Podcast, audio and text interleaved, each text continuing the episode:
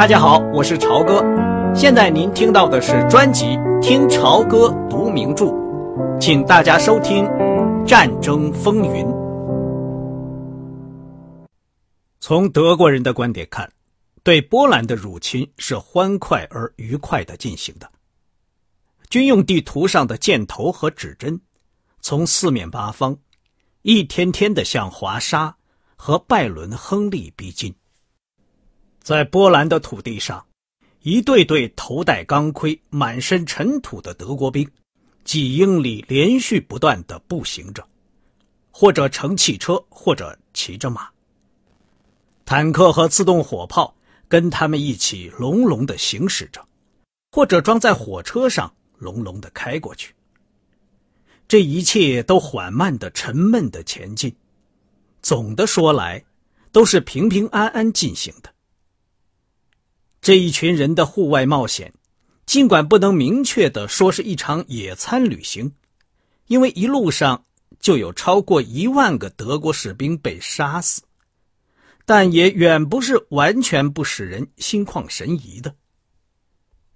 因为每天向前走了一天之后，这一大群人就停下来在野地里或者在路边吃饭，在星空下宿营，或者在大雨中。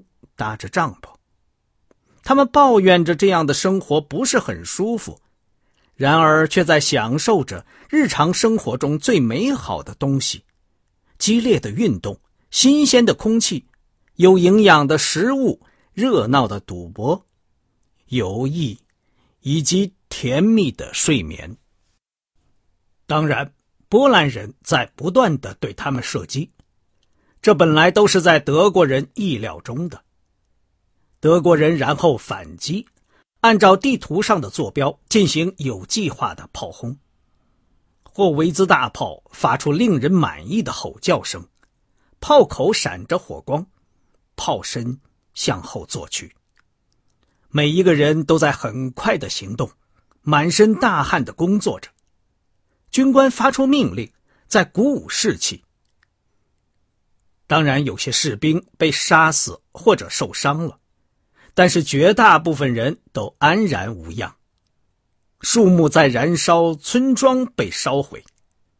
过了一会儿之后，射击停止了，侵略军又踏着沉重的步伐向前推进。前线就是一道移动着的政治界限，德国人正在把他们的民族意志强加给波兰人，就像在气象预报中的风线一样。剧烈的风暴往往发生在天气变化地区的边缘。一阵破坏一切的狂风，猛扫着绿油油的田野。狂风过后，留下了一堆乱七八糟的东西。即使这样，就是在这个战斗的区域，战线上还是太平的时间居多。战斗一小时之后，便是许多小时的宿营、修理机器。以及穿过绿色田野和被烧毁了的村庄的行军。然而，等到这条波浪形的战线变成封闭的圆圈，向着华沙城收紧的时候，情况就完全不是这样了。目标缩小了，火力也就更加猛烈、更加频繁，也更加集中了。这些侵略者是新一代的德国军人。他们从来没有面对过敌人的子弹，当然，其中有些高级军官曾经参加过上一次世界大战。在每一个入侵开始的地方，一开始只不过是几百个战战兢兢的年轻的德国人，冲过边境，等着被敌人射击。但是在他们背后是成群的、更多被武装到牙齿的德国青年。按照精确的计划，在德国的大陆上向波兰挺进。而知道这一点是非常能鼓舞人心的。在黎明的昏暗光线里，把波兰边境的栅栏推倒，打死那几个守卫的士兵，踩上他们在军用望远镜里观察过的外国的道路，这一切都让人兴奋。但是，一旦波兰边防军开了火，这些德国人就都犹豫不决、惊慌失措，回头逃跑，或者在困惑中进退不得。德国人的运气比较好，因为波兰人更加惊慌、更加狼狈，再加上措手不及，就更加无法采取行动了。第二次世界大战就是在这种乱七八糟的状况下开始的。不过，在德国人方面，就个人来说，不管多么害怕，至少还是按照计划行动的。他们在关键地点有更多的大炮、更多的弹药，起码他们的指挥官是头脑清楚的，他们知道在什么时候应该向什么地方开火。当然，事实上，德国人是进行了偷袭。如果两个男人站着友好的聊天，其中一个突然猛击另一个人的肚子，攻击他的小腹，结果是即使另一个醒悟过来进行自卫，他遭到惨败的可能性是最大的，因为第一个人对他进行了偷袭。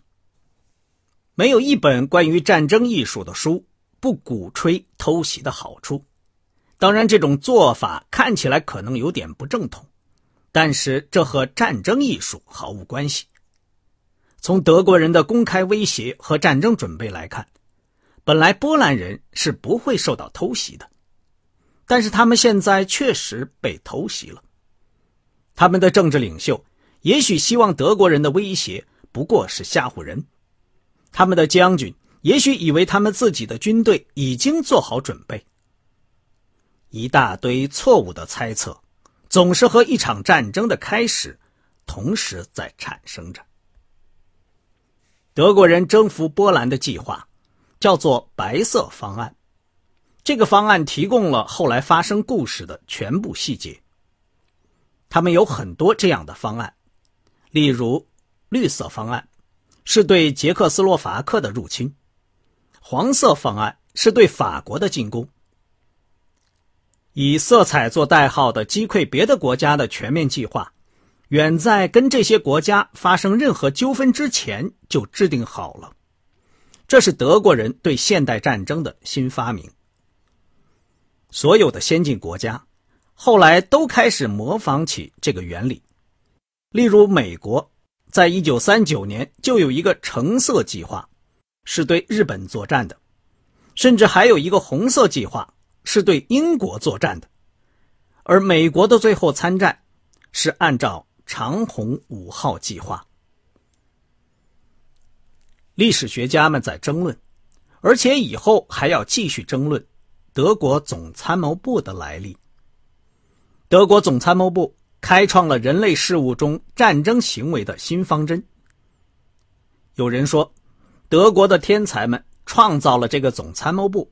是对拿破仑强加于他们耻辱的反应，而另一些人则断言，一个地形平坦的国家，周围又与许多敌国相接壤，在这样的工业化时代，只能发展这种计谋以求生存。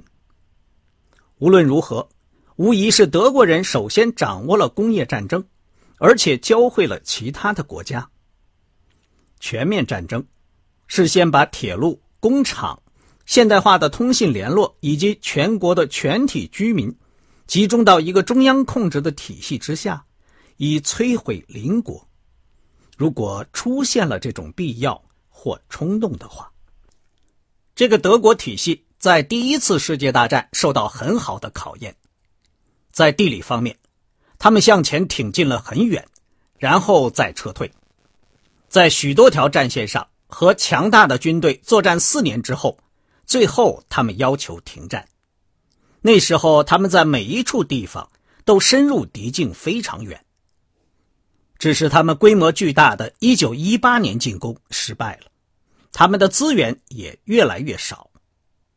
从此以后，尽管他们投降了，而且经历了所有这些政治变动，他们还继续在制定这些方案。二十一年以后，白色方案兑现了。这个方案很快的吓坏了一个有四千万人口、有一支一百五十万或者更多的军队的国家，叫他乖乖的听命于德国人。这个按照拿破仑的说法，就是战争的一切，威吓敌人，叫他服从你的意志。德国人在入侵波兰的时候犯过错误，他们有时在炮火之下散开了乱跑，他们不服从命令，他们对着顽强抵抗的阵地拒绝前进，他们谎报战果，他们夸大遭遇的火力以借口退却。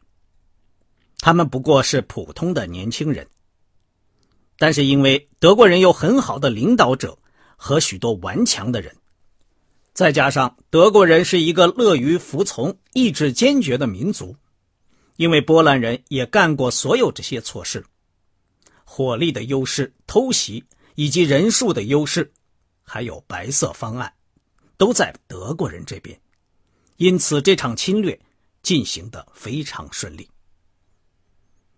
不久，新的坦克中队，就是后来变得有名的德国装甲部队，开始在战线前面很远冒险插入敌方纵深。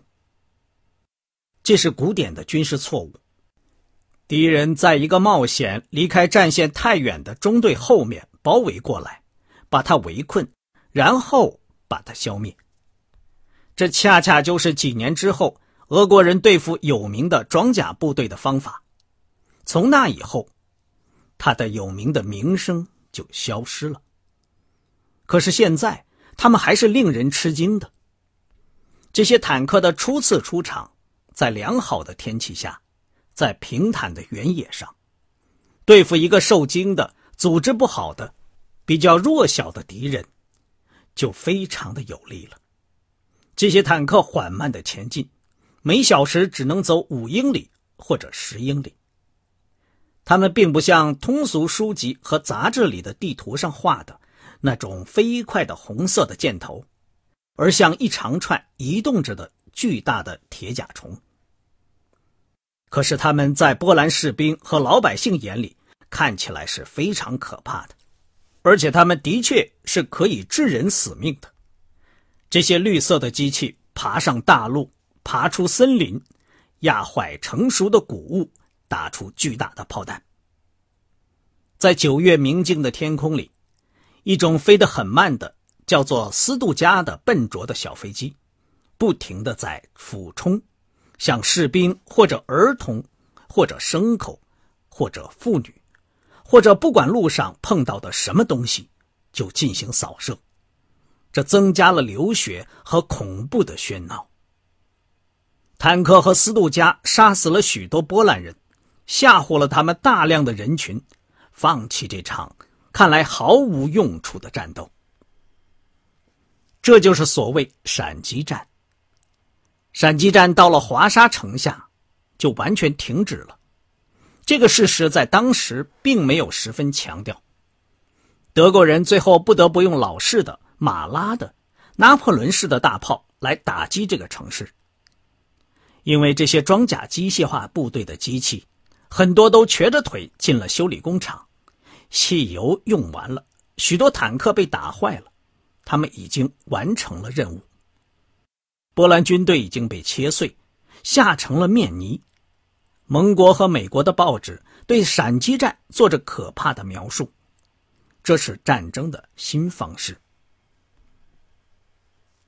可是德国装甲部队是九月九日到达华沙的，十日。德国最高统帅就在他的战斗日记里写下：“战争已经结束。”到了十七日，华沙依然屹立着。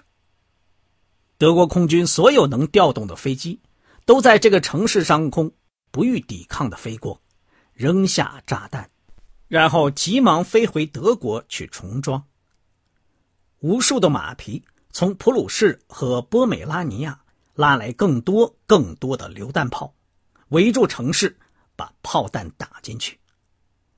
可是华沙广播电台仍然在播送波兰舞曲。刚才您听到的是《听潮歌读名著：战争风云》，谢谢您的收听，我们下次节目再见。